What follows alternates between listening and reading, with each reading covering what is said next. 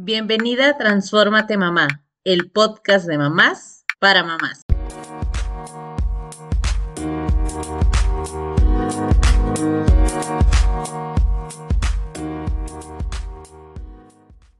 Hola, hola, ¿cómo están? Bienvenidas a un nuevo episodio de Transfórmate Mamá. Y bueno, hoy vamos a hablar de un tema que es un proceso, un proceso de adaptación que puede ser un poco difícil para algunos y tal vez para otros más sencillo el recorrerlo, pero vivimos en una sociedad donde hablar de la muerte es un tema tabú, incomoda, es difícil, se niega, es como algunos, Dios no lo quiera que nos pase ahorita, para es un proceso al cual muchos vamos a recorrer pero ¿qué pasa tanto con los niños como con los adultos cuando estamos pasando este proceso? Y hoy vamos a hablar de este duelo que vivimos durante la infancia o también en la adultez. Carla, Marisol, bienvenidas, ¿cómo están? Gracias, gracias Blanquita. Pues aquí de nuevo contenta de estar reunidas para este tema tan importante y que muchas veces no se habla, ¿verdad? Se le saca la vuelta. Y híjole, y pues es Ahora sí que es lo único seguro que tenemos en la vida, que, ¿qué? pues que vamos a morir y que vamos a, a pasar por estos procesos tan dolorosos que vienen cuando pierdes a un ser amado. Eh, así de que no hay vuelta para atrás. Eso es algo seguro que vamos a tener. Tú que estás escuchando, tú Marisol, tú Blanca, seguramente ya han perdido tal vez a alguien y, han vivido sus propios duelos, ¿verdad? Pero pues en el caso de los niños, híjole, todavía más. En el caso de los niños y adolescentes, por lo mismo de que están en etapas de desarrollo, de crecimiento, ellos pueden llegar a sentir estas, estas emociones que uno como adulto experimenta. En el duelo, ellos todavía la pueden experimentar doble, triple esas emociones. Y lo peor es que en el caso de los niños, no saben ni cómo expresar ni cómo sacarlo. Por eso es bien importante que nosotros como madres nos eduquemos en el tema. Híjole, yo creo que como bien decía Blanca, es un tema tabú que, híjole, nada más de escucharlo es, no quiero hablar de eso, no quiero que me digan nada, no quiero que me pase, no quiero que le pase a mis papás, a nadie, ¿no? Y yo creo que es algo de lo que tenemos que hablar, porque como bien decías, Carla, es algo de lo que tenemos seguro y tenemos que estar preparados emocionalmente. Yo creo que es un proceso, si bien de adaptación, el duelo, pero tenemos que tener herramientas para poder salir de él de la manera más sana posible. Y como bien decías, cuando se trata de niños, híjole, yo creo que ahí eh, yo no tengo experiencia de duelo con pequeñitos, pero yo lo que recomendaría, creo, es ir a terapia porque muchas veces y para nosotros es muy complicado vivir este proceso. Ahora, si se tienen niños, entonces vivir nuestro proceso y aparte acompañar a un niño en este proceso debe de ser algo delicado, algo donde necesitamos acompañamiento y orientación. Eh, porque si a nosotros nos cuesta trabajo decir lo que sentimos en estos periodos de crisis, ahora un niño que está aprendiendo a hacerlo, es mucho más mayor el reto. Y aquí traigo un dato de un artículo que estaba leyendo donde dice que el 40% de los niños en duelo padecen trastornos un año después de la pérdida. Es un año, es un artículo de 2013. Entonces aquí la importancia, realmente 40% es un porcentaje alto. La importancia de tomar estos temas, de educarnos en estos temas.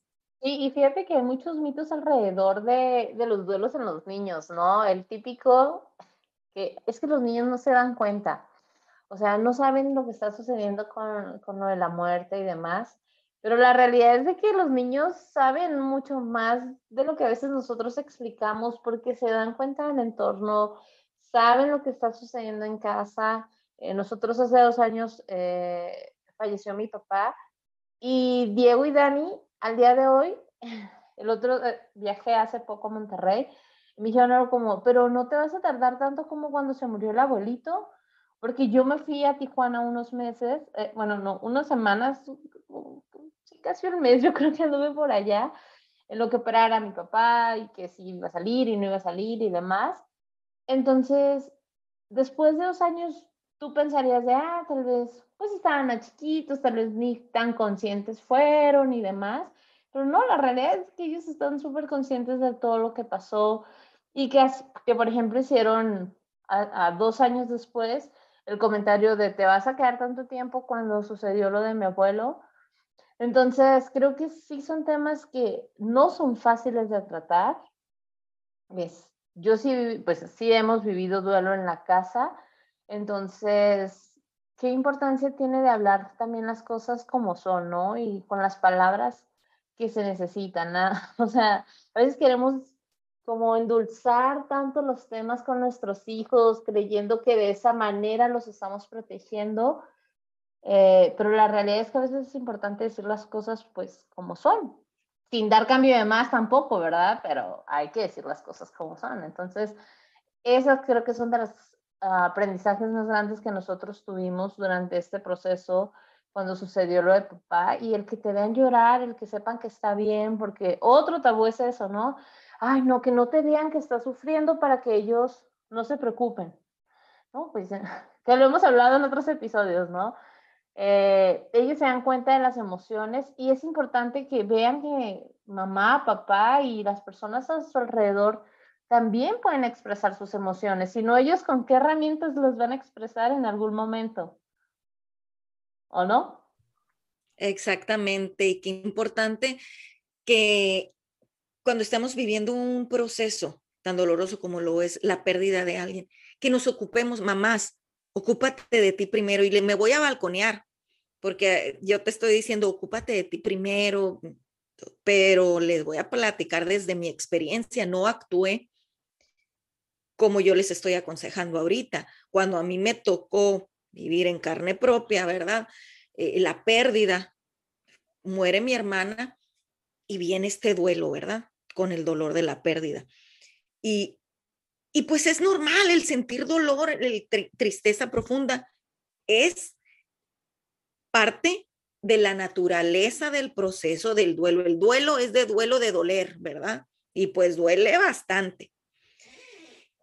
Lo que no es normal sería, pues, tapar todas esas emociones evidentes. Eso sí no sería normal en un proceso de duelo. Quiero platicarles desde la propia experiencia cómo viví de la mano junto con mi hija el duelo y para qué, para que, pues aunque dicen por ahí nadie escarmienta en cabeza ajena, ¿verdad? Pero a mí me gustaría que si tú estás escuchando esto que yo les voy a platicar y en algún momento de tu vida, porque va a pasar, vas a experimentar el dolor de la pérdida de un ser amado va a pasar. No queremos, ¿verdad? Pero es, es natural y es parte de la vida.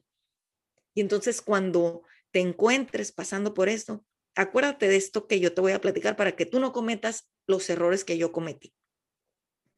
Cuando mi hermana muere, para empezar, eh, mi hija era muy apegada a ella, muy apegada, tenía cinco años, mi hija, y fue una muerta muerte, perdón, repentina. Mi hermana era una mujer joven, sana, ¿verdad? Entre comillas, y entonces muere. Muere repentinamente, pues ya sabrán el duelo que empezamos a pasar toda la familia. Ahorita estamos diciendo el duelo en la infancia, pero cuando una familia, cuando el niño de la familia está viviendo duelo, tu mamá también lo estás viviendo, ¿verdad? Y los hermanos y el papá y la abuela, porque muere alguien de la familia, ¿verdad? Entonces, híjole, pues se viene, se viene en mi caso el querer yo estar fuerte, como decía Blanquita hace rato, el, tapar mis emociones porque yo estaba ocupándome de mi hija, del dolor de ella, pero no estaba yo ayudándole porque ella no veía que mamá mostrara las emociones, ella no veía que mamá sacara ese dolor y llorara. ¿verdad? Entonces no le estaba ayudando. ¿Y qué pasó? Pues Marisol también mencionó unas estadísticas por ahí de que el 40% o sí, el 40% de los niños que, que experimentan, ¿verdad? Una pérdida tan grande como, como viene con la muerte, después desarrollan algún trastorno psicológico. En el caso de mi hija, desarrolló ansiedad generalizada. ¿Y cómo no, verdad? Si cuando muere su tía la aparté porque yo no quería que tuviera, que viera, no quería que tuviera el dolor, ¿verdad? Pero era inevitable. Su tía que amaba y que era tan consentida había muerto, ¿verdad? Entonces pasaba y pasaba el tiempo y puedes ir identificando. Les voy a ir mencionando las etapas del duelo y les voy a dar un ejemplo personal, ¿verdad? Primero, el shock la fase 1, el shock. Cuando ya, o sea, le tengo que decir a mi hija que, que su tía murió, ¿verdad? Que partió, que no la va a poder. Entonces entra el estado de shock. Como que, pero es un, un estado, el estado de shock es como un entumecimiento, me gusta describirlo así, es un entumecimiento, pero esto también es natural porque nos ayuda, como dicen, a amortiguar el golpe, a amortiguar el dolor, ¿verdad? Entonces es así como que, ay, ¿en dónde estoy? Como que estás en una nube entumido, como que no te cae bien el, como dicen, no te cae el 20, ¿verdad? Sí, Carla, ahora que lo mencionas, este, yo creo que, pues obviamente siendo la primera fase es ese momento que te enteras. Y yo recuerdo que iba camino justamente ya al hospital con mi papá eh, porque me tocaba quedarme con él el resto de la tarde, en teoría. Este, y recibo la llamada de mi mamá, yo dije, no, hombre, ya me va a andar reclamando que por qué me tardé tanto, ¿no? Lo primero que tú piensas acá en tu mundo feliz, porque él ya se veía mucho mejor. Y, o sea, ya él escuchar a mi mamá, y es cierto, es un montón de, no sabes ni qué te digo, o sea, como que quisieras poder teletransportarte este, con esta persona que sabes que está ahí, que ella estaba en el hospital, este, que estuvo con mi papá, es el último momento. Y sí, ese es ese momento que dices, espérame, o sea, ¿qué hago? Voy, me regreso, necesitas que lleve algo. No sé, es como entre se te nubla todo y tengo que actuar al mismo tiempo. Exacto. Pero sí, es, es ese momento donde todos recibimos como la noticia, ¿no? Exactamente, exactamente. En mi caso, cuando yo recibo la noticia, eh, les voy a ser bien sinceras, fue como si una ola llegara a mi cuerpo desde la cabeza hacia los pies y se hubiese llevado toda mi energía y caigo al piso, caigo de rodillas, me caí, me caí, fue como que la energía de mi cuerpo salió y cuando menos pensé estaba en el piso. Y, y ahí es, fue mi estado de shock y estaba entumida. Y entonces, ¿qué está pasando? Es, es, es realidad, eso me está pasando a mí. Como que no, no, no, no lo puedes creer. Entonces, cuando le, le doy la noticia a mi hija, pues ella entra en, en, en este mismo estado de shock, ¿verdad? Después pasa, si se, si se dan cuenta y ustedes que me están escuchando y han pasado por algo así, durante los servicios fúnebres y todo, muchas veces todavía estás en ese estado de entumecimiento, como que todo lo ves en una película.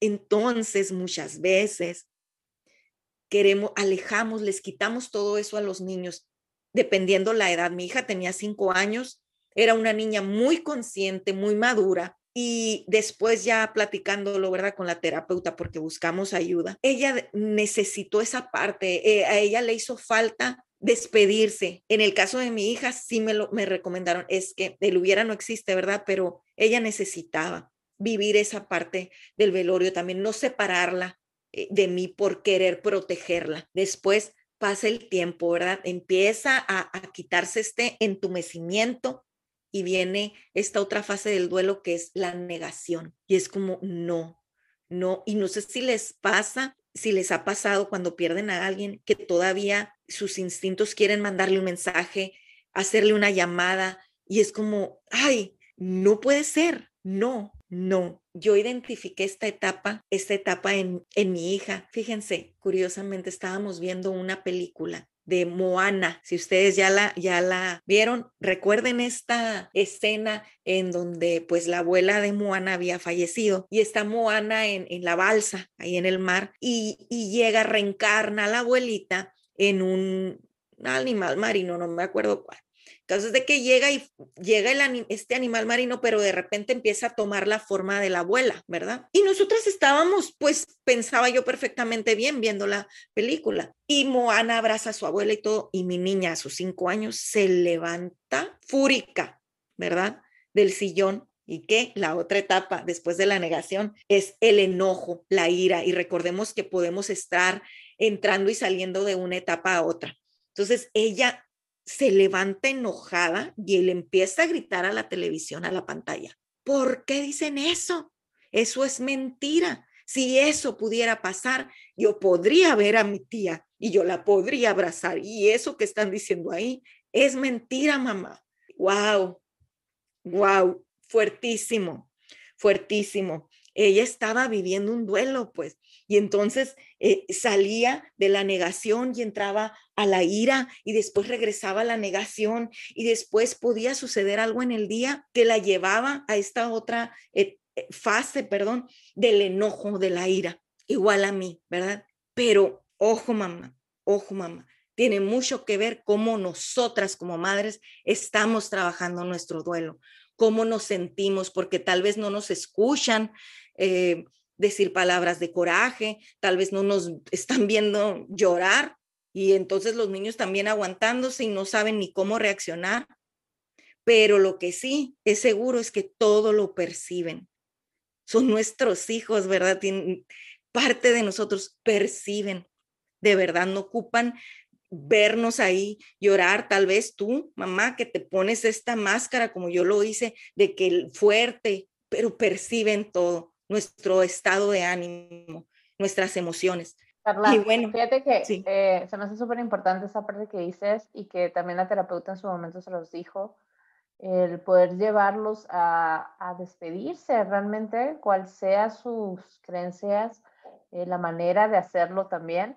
Eh, yo creo que es un proceso que es importante vivirlo, que ellos también lo puedan vivir, como tú dices, seguramente hay momentos, hay maneras de explicarlo y a veces decimos, ay no, ay, no sé, este episodio ni siquiera me voy a dar el tiempo de escucharlo porque yo no estoy pasando por eso. Pero vaya, estamos exentos a estas situaciones, a vivir todas, todas este tipo de, de situaciones de alguna pérdida. No, y no está de más tener esas herramientas de al menos decir, ok, quiero ser consciente de qué pasaría si, porque hay muchas decisiones que se tienen que tomar en momentos de duelo también. Y el cómo cómo acompañar a nuestros hijos, pero también aprendiendo, como lo hemos dicho, ¿no? A ser una mamá consciente y también consciente de tus emociones, de, pues, sea tu papá, tu hermano, tu, alguien muy querido, alguien muy cercano a la familia, pues hay un dolor por dejar ir a alguien, este, definitivamente, ¿no? Y en nuestro caso, por ejemplo, fue, enterramos a, a mi papá y el explicarles en ese momento también a mis hijos de qué estaba pasando, de para, para mi buena o mala suerte haber salido Coco. Entonces tomé un poquito de referencia como esta película, pero que, que, al final, qué bueno que existan estos aliados o tal vez algún libro o algún cuento que tú puedas tener de referencia para abordar cada una de estas etapas y el decir, bueno, ahora nos despedimos de él en su parte física, cual sea que sea tu creencia, pues explicarlo, ¿no? El qué está sucediendo. Eh, yo sé que, por ejemplo, para mi hermano fue un poco más difícil ese momento de, de bajar a mi papá. Eh, siento que era, él justo estar entre la ira y la negación de no, o sea, y entonces, es que ya es momento, o sea, ya era el momento y para él era el no porque una vez que baje, ya, ya no va a estar, o sea, ya es una realidad, se está convirtiendo en una realidad para la persona, ¿no? Entonces, cada uno definitivamente lo va a vivir diferente y estas dos etapas pues pueden llevar un largo proceso, ¿no? Exactamente, Blanquita. Y, y, y, bueno, y es importante que nosotras como madres estemos identificando en qué etapa están nuestros hijos, porque viene después eh, de, la etapa de la ira, viene ya un estado de tristeza profunda, de depresión. Y es normal, perdiste a alguien, es normal, están viviendo un duelo, pero entonces empecemos a, a revisar ¿Cuánto tiempo están, están pasando nuestros hijos en este periodo de tristeza profunda, de depresión? Sin embargo, permitan, permítanse sentir, tanto ustedes como sus hijos, esta tristeza y esta, y esta depresión natural de la pérdida, ya que es esencial para que después llegue la aceptación, ¿verdad? Y la sanación. ¿Qué pasó?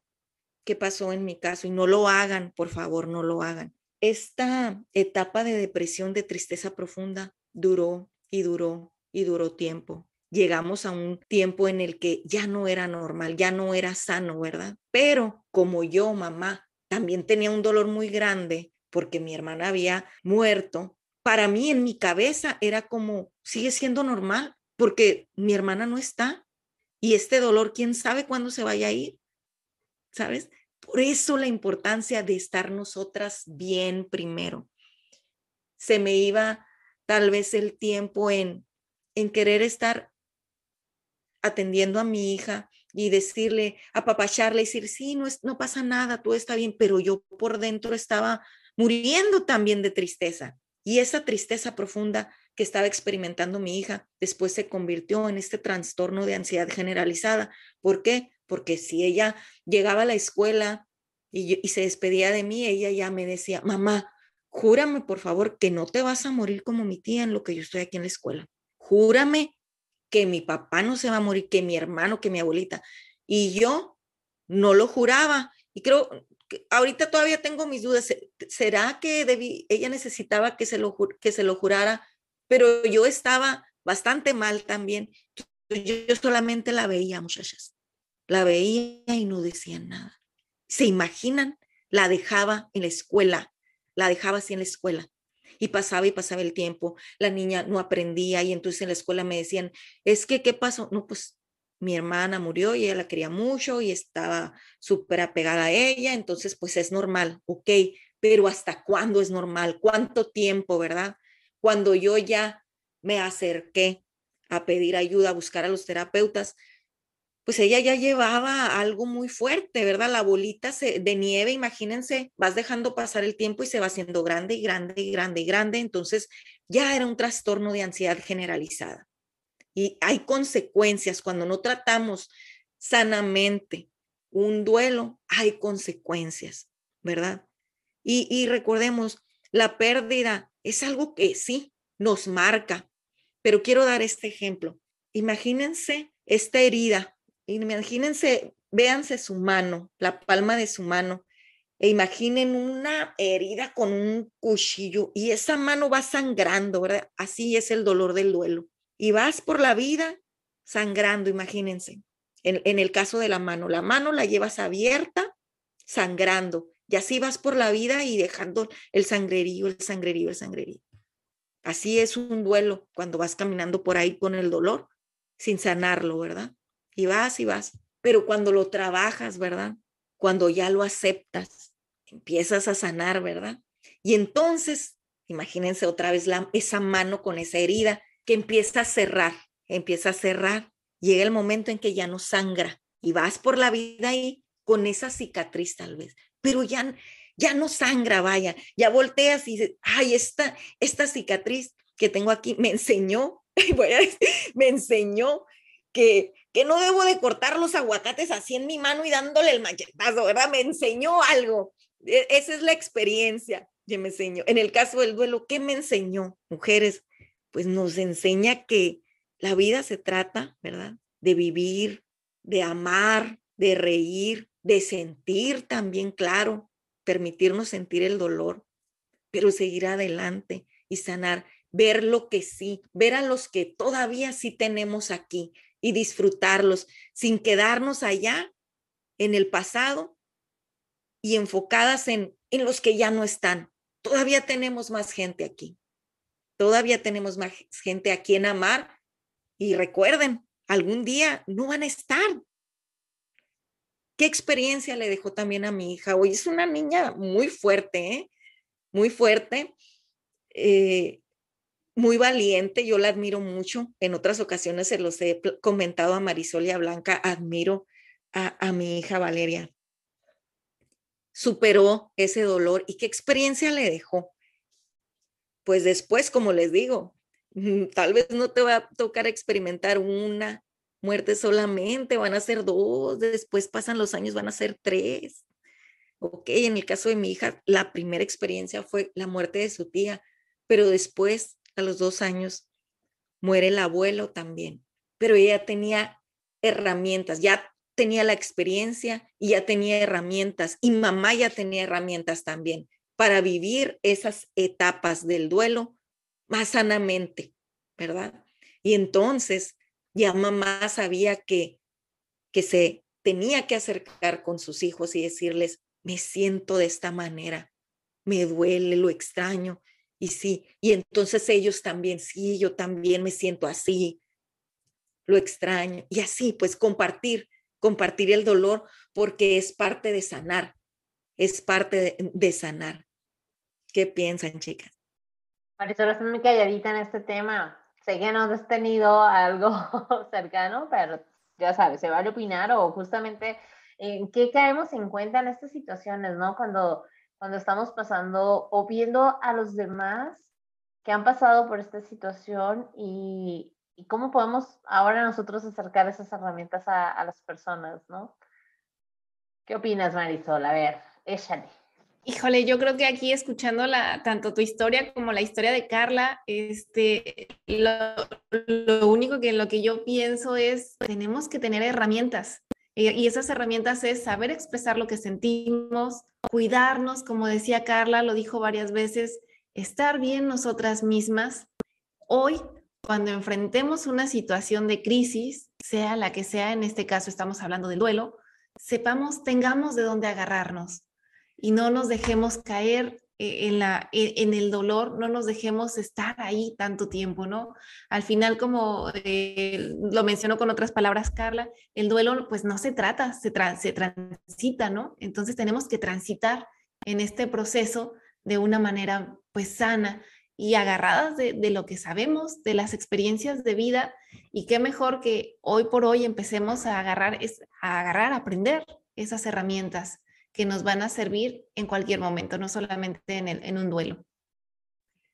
y, enseñárselo a... Ay, perdón. No, no, digo, y enseñárselo a nuestros hijos, porque al final, pues, los hijos son un reflejo de nosotros. Totalmente, Marisol, me encanta. Y fíjense que encontré como algunos materiales que te pueden ayudar cuando los niños justamente están en infancia.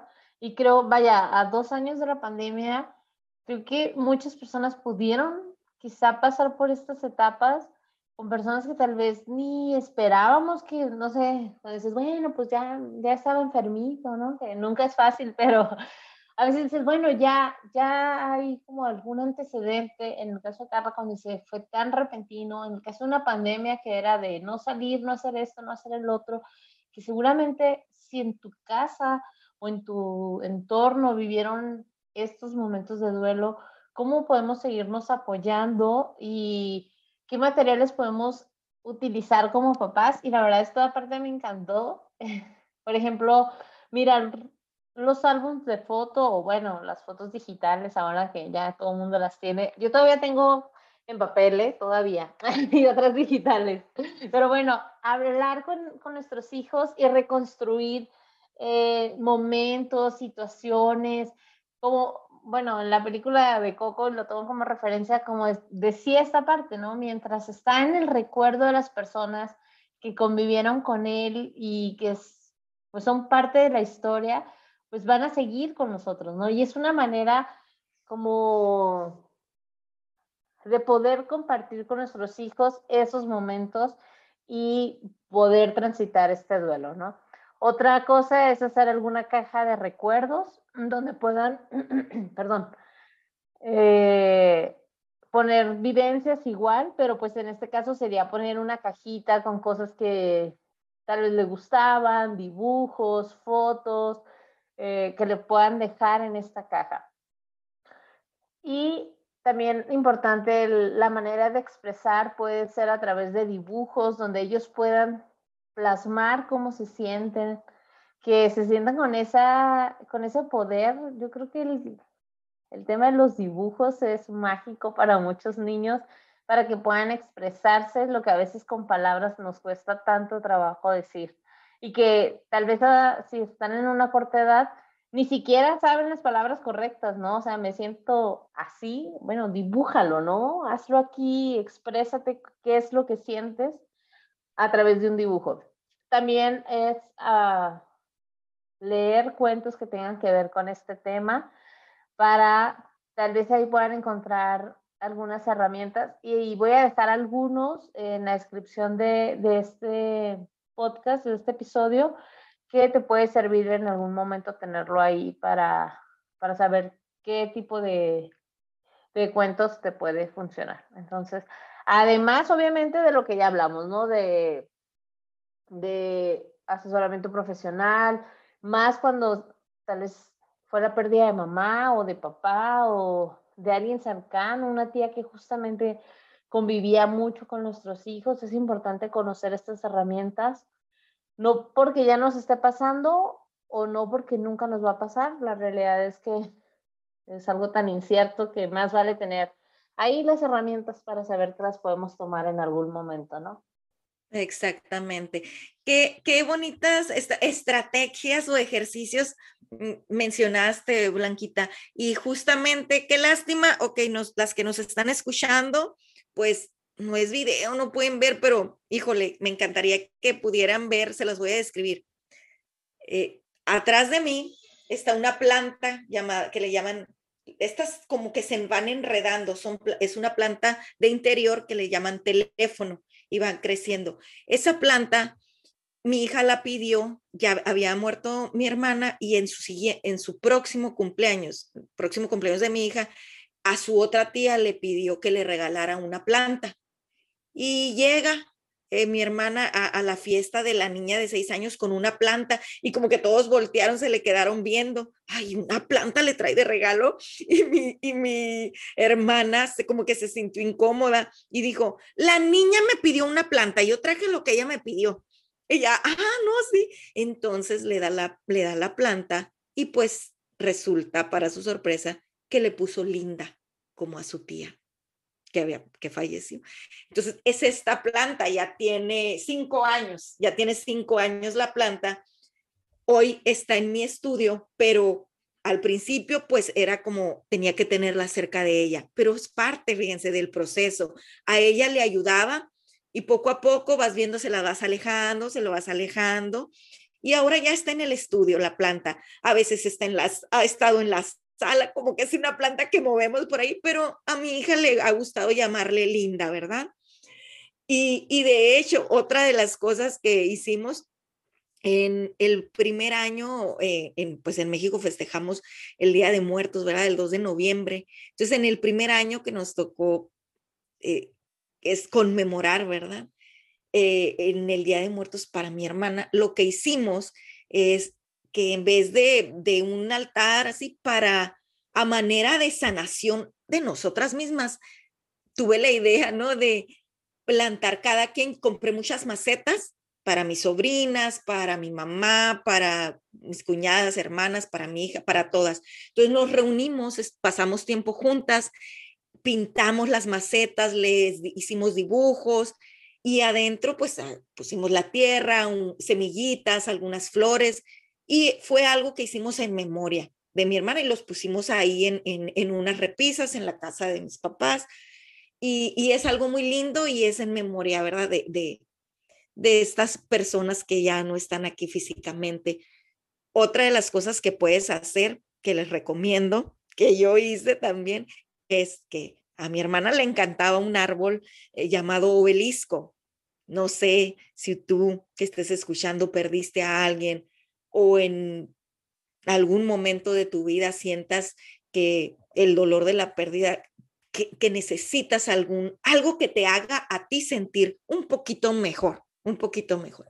En mi caso, a mi hermana le encantaba el obelisco y tengo un proyecto ahí en mi jardín en donde voy a tener un espacio con un, ese, con un obelisco y una planta de chiles. Mi papá tenía una planta hermosa de chiles. Entonces es como, y voy a tenerlos, va a ser en memoria de ellos, que híjole, donde no, los que estén escuchando luego por ahí podrán pensar, y donde se les muera la planta también, no pasa nada, ponemos otra. ¿Qué tal? Me encanta con la, con la manera que ves las cosas ya en este punto, ¿no? De decir, pues ponemos otra, no pasa nada. Bien, chicas, pues la verdad es que este episodio, digo, está un tanto serio por el tema que es, pero al final no deja de ser un aprendizaje para todos. Eh, Carla, gracias por abrirte y contar pues estas pérdidas que, que han tenido en tu familia. Eh, la verdad es que a veces no son temas tan fáciles tampoco de tocar, y, pero lo hacemos desde el corazón. La verdad es que para esto es este espacio, para decir, sí, también hemos pasado por esto, tal vez todavía no hemos pasado por esto, como dice Marisol, pero qué importante es conocer de estos temas, de estas herramientas que pueden existir.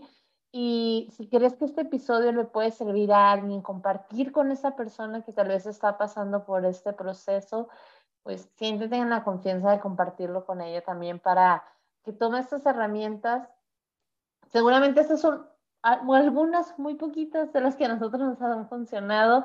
Hay muchísimas más seguramente sobre todo el poder estar de la mano con, pues con un especialista que te ayude a poder vivir este duelo, a todo este proceso que, que, conlleva y todas las fases que tiene, ¿no? Porque como bien decía Carla, vamos, venimos, a veces regresamos a, a, estas, a estas otras etapas y es totalmente válido. Chicos, ¿algo que quieran agregar antes de cerrar el episodio? Sí, sí, Blanquita, nada más compartirles algo que, aunque es muy difícil, ¿verdad? Por ahí leí en algún, en un libro que comparte muchísima sabiduría, que cuando nos enfrentemos a, a, a adversidades, ¿verdad? A pruebas que pueden parecer pruebas, ¿verdad? A tiempos adversos. Duele, ¿verdad? Pero también piensa, híjole, ¿qué, qué me va a traer esto?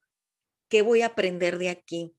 ¿Qué va a venir después de esto? Y de verdad, en el momento, por más que no puedes ver con el dolor, te puedo decir que llegaron cosas buenas después, te forman también.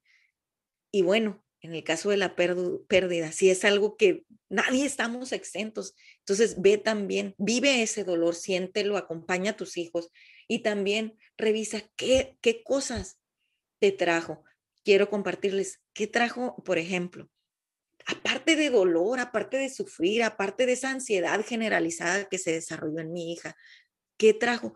Trajo formarle un corazón sensible, empático a los demás, trajo eh, que ella está familiarizada, perdón, con este proceso, lamentablemente a muy corta edad, Después, a sus ocho años, toca, le toca vivir la experiencia de que yo, su mamá, tiene cáncer. ¿Y saben qué? En ese tiempo, no, nada que ver, Valeria estaba con estas herramientas, pues. Ahí estaba viviendo duelo también por pérdida de la salud, porque ahorita nos enfocamos mucho en la pérdida por muerte, pero el duelo, no quiero dejar de mencionar que es pérdida, pérdida tal vez de una familia porque los padres se separaron, pérdida tal vez de los amigos porque se mudaron. Es pérdida, ¿verdad? Y en el caso de, mi hija, ¿qué aprendió con todos esos procesos tan dolorosos? Bueno, cuando le, viene a, a su vida el cáncer de mamá, ella estaba, ella tenía herramientas. ¿Por qué? Porque mamá, a lo mejor se tardó, sí, me tardé, pero busqué ayuda y lo hice diferente y lo hice mejor. Y entonces ella ya tenía herramientas para vivir este proceso cuando su mamá tenía cáncer. Y de hecho, con una naturalidad, ya después eh, me decía, ya que me declaran pues en remisión, ¿verdad? No hay cáncer, libre de cáncer. Y muy contenta me dice, ay no mamá, fíjate que yo a veces por las noches, fíjense, por las noches, yo le pedí a Dios, ay, pues si te quieres llevar a mi mamá, ok, pero llévame a mí también, ¿sí? Como, o sea, una relación con la con esta parte de la pérdida por muerte, como que no, mamá, ya dije, si, si se va a tener que ir mi mamá, pues bueno, pero ay, ojalá que yo no tarde tanto para irme también, porque con una plática así que yo me quedé, Ah, ok, no, pues mira, no te preocupes por esto porque todavía tienes madre, madre para rato. Muy bien, chicas, pues estamos llegando al final. Marisol, ¿algo que quieras comentar antes de cerrar el episodio? Nada, chicas, pues agradecerles a las dos por contar su historia, porque al final, pues de esto se trata, ¿no? De, de, aprender de las historias de mamás para mamás. Y entre mamás nos ayudamos, entre mamás compartimos las historias. Eh, yo me quedo con mucho aprendizaje de las dos y ojalá que los que nos escuchen también y pues pongamos atención a lo que tenemos, que poner atención y que aprendamos a disfrutar el aquí y el ahora, que es lo que tenemos. Muchas gracias. Pues bueno, estamos llegando al final de este episodio. Si te gustó, compártelo. Eh, haznos saber qué, qué, te pareció, qué aprendizajes tuviste, si te identificaste, si tú ya también pasaste por esta parte del duelo o estás en este proceso, pues nos encantará escucharte y conocer cómo, cómo lo estás viviendo. Y te recordamos que nos puedes seguir en nuestras redes sociales, en Instagram, arroba mamá. Y pues también dale like a este episodio, comparte. Chicas, nos vemos la próxima. Muchísimas gracias a todas. Adiós. Gracias por escuchar este episodio. Si te gustó, te pido que lo califiques con cinco estrellas y lo compartas con otras mamás. Te invito a seguirme en Instagram en arroba mamá y escucharme la próxima semana en otro episodio del podcast de mamás para mamás. Transfórmate mamá.